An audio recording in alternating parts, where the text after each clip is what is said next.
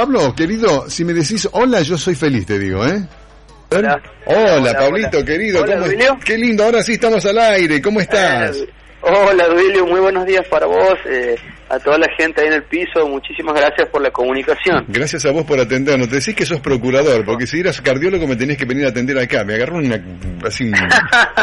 ¡Qué maravilla! Bueno, Bueno, no, en estos tiempos de la comunicación muchas veces suceden estas cosas. Bueno, tenemos que acostumbrarnos a, a que la- el, este distanciamiento ha llevado a que todos estemos usando las nuevas tecnologías y bueno, y obviamente por ahí las comunicaciones se saturan, es lógico. eh, hablando de comunicaciones y tecnologías, ¿no, Pablito? Eh, qué tremendo trabajo que está llevando eh, la gente de Alerta Banda, ¿no?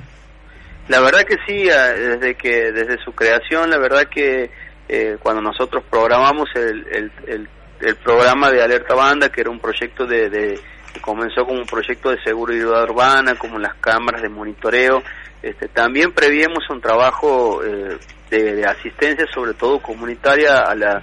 a,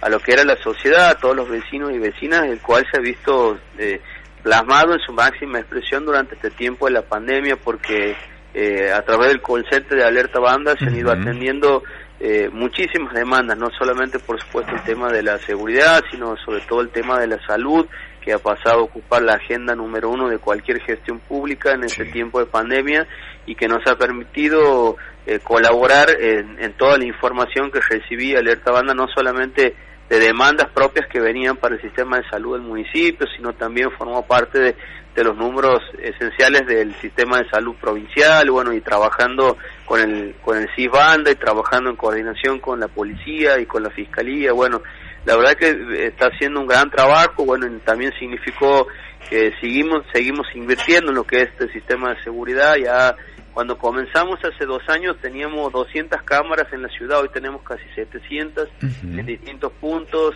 Este año, principio de año, hicimos la inversión de un servidor que la verdad que nunca lo anunciamos, lo estoy diciendo Epa. ahora, pero eh, con estas La cosas inversión de un era- servidor. Sí, la verdad que un servidor que fue de, de importantes dimensiones para poder seguir por, colocando cámaras, o sea, seguimos invirtiendo Claro. en tecnología. Para que la gente entienda, intendente, cuando más cámaras se generan en, en- en- en el uso, necesitas un- un- una base más Más. importante para poder verlas. Así es, necesitas más infraestructura, más tecnología y obviamente eh, este servidor eh, permite tener muchas prestaciones que la verdad que todavía no ni siquiera le hemos empezado a utilizar porque porque bueno todo esto tema de la pandemia llevó como te decía que el trabajo de alerta banda también se vea apoyado en el, en el trabajo que hace la policía que hace el excelente trabajo que hace la dirección de tránsito del municipio de la banda la secretaría de ordenamiento urbano con calidad de vida y bromatología.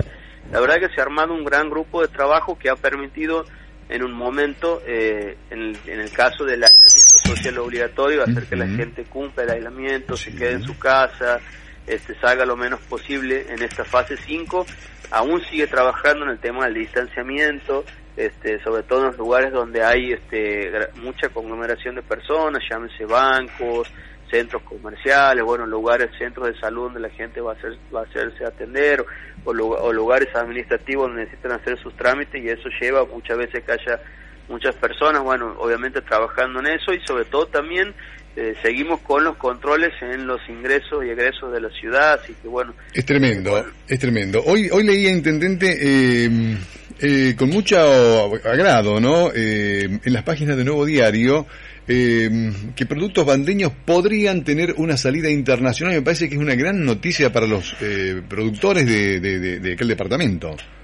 La verdad que sí, primero agradezco al canciller, Felipe Solá y, y al, al secretario de Cancillería, este, a Fernando Asensio, quien desde un primer momento este, no, hemos sido recibidos muy bien por la Cancillería de la Nación, que, que la verdad que este, es muy importante que tengan esta mirada, uno siempre piensa, por supuesto, que su trabajo natural es la relación con, con, el exterior, con, con los países de, de- con, los, su relación internacional, pero bueno, de esta mirada que también tengan una mirada este, hacia el interior de la Argentina, sobre todo para los municipios, para que los municipios tengan la oportunidad de vender sus sus productos en el exterior, pensar de que de que la Cancillería eh, es una puerta de salida para bueno para todos esos esos productos para y que sobre todo signifique la generación de de, de, mano de obra bandeña, tantos bandeños y bandeñas que trabajan y la verdad que este proyecto lo venimos trabajando desde, desde que comenzó la gestión de Alberto Fernández, ayer ya hemos empezado a dar nuestros primeros pasos para las firmas de convenios y demás, este, para trabajar con un equipo permanente de Cancillería y obviamente sabemos de la capacidad productiva que tienen los bandeños, sabemos este, de, de, su intención en muchos aspectos eh, productivos que tendrían la posibilidad de poder comercializarse en el exterior, así que bueno, y así que vamos a vamos a trabajar fuerte en eso y, como te digo, agradezco nuevamente al canciller a Felipe Solá que nos ha abierto las puertas y a, Fernando Asensio que está trabajando junto a nosotros para poder concretar este sueño que es, tan importante que, que nos da una arista internacional que la verdad que los municipios eh, carecen y que es fundamental. Eh, Pablo, eh, ayer creo que charlábamos, sí, me parece que fue ayer, con la gente de calidad de vida en Santiago de Estero y entre tantos temas abordamos el tema de los basurales y las quemas. Y ustedes han puesto el foco justamente en este tema de los incendios que se generan en los basurales y demás, de una manera importante, ¿no?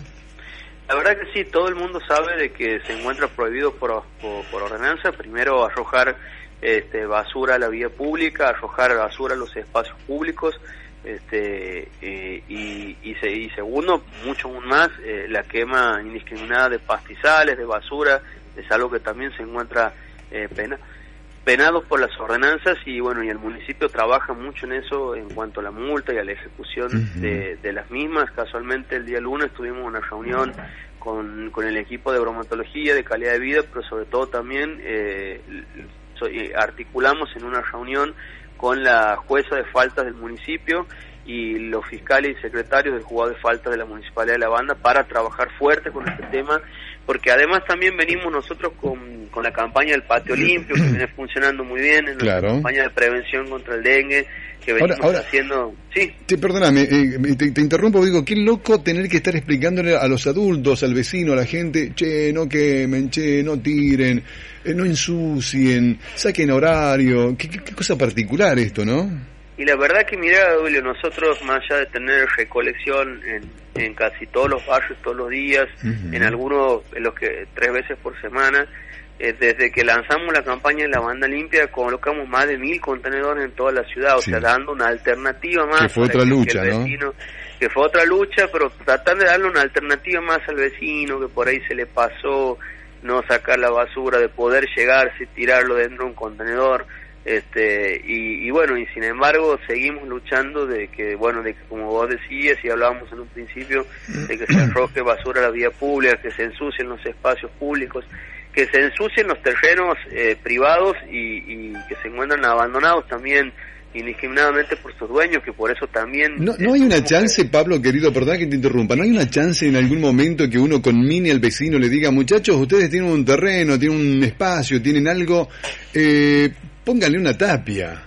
No, es más, por eso te comentaba que hemos estábamos trabajando fuerte con la campaña del patio limpio, eh, porque eh, producto de, bueno, obviamente de la prevención contra el dengue, nosotros notábamos que era un foco infeccioso, todos aquellos terrenos baldíos, aquellas casas abandonadas, que sus dueños, después de reiteradas eh, intimaciones que hacíamos, obviamente hacían caso omiso de las multas y todo, entonces lo que hicimos, hicimos un relevamiento en la ciudad, en, en, el centro y en los distintos barrios, donde relevamos más de 200 inmuebles entre, entre predios y casas abandonadas,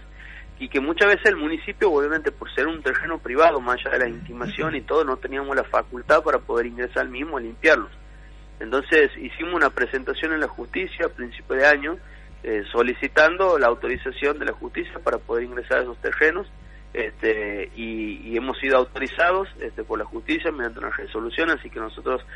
todos los jueves y los sábados estamos llevando adelante la campaña del patio limpio, limpiando estos terrenos y obviamente esa fue una de las charlas también con la con la jueza de falta de empezar a ya hemos comenzado a ejecutar y a iniciar los procesos judiciales para la ejecución no solamente de las tasas que se adeudaban, de las multas que se adeudaban, sino sobre todo de tratar de imponer la multa más severa este, a eh, este movimiento y todo este trabajo que tiene que hacer el municipio para tener que limpiar ese terreno, que sobre todo la idea es este, prevenir el dengue, porque al ser lugares donde están abandonados, que no solamente hay pastizales y basura, sino sobre todo lo frecuente que encontramos son chapas, gomas, este, mm. lugares propicios que después se constituye el, el, mosquito del dengue y que obviamente sabemos los problemas que causan, sobre todo en las épocas de verano. Estamos sobre las noticias, Pablito. Eh, agradecerte como siempre a vos y esta gestión que estás llevando adelante en la Municipalidad de la Ciudad de la Banda, tremendo. Nos estamos acercando al cumpleaños de Santiago del Estero, pero también ustedes seguramente preparan de alguna forma, eh, digo, con alguna esperanza de que algo cambie en el tiempo el septiembre de la banda, ¿no? Así es, seguramente todo va a estar eh, atado o supeditado, mejor dicho, a lo que a lo que suceda con respecto a la cuestión sanitaria, a la cuestión de la pandemia, así que bueno, seguramente que eso va a ser lo que va a marcar la agenda en cuanto a la organización de lo que se haga con los festejos de la ciudad de la banda, así que bueno, veremos eh, y estaremos atentos a eso, pero seguramente ya trabajando con la comisión organizadora para tratar de de alguna manera eh, tener este, un festejo como, como, se merece en nuestra ciudad o, eh, dentro del cumplimiento de las normas de bioseguridad. Un abrazo gigante, Intendente, gracias como siempre por la gentileza. ¿eh? Muchas gracias a vos, William, muy amable a vos y a toda la gente en el piso. Un placer grande, gracias. ¿eh? El señor Intendente de la ciudad de la banda, Pablo Mirolo, charlando con nosotros a la hora de las noticias. Vamos. Todas tus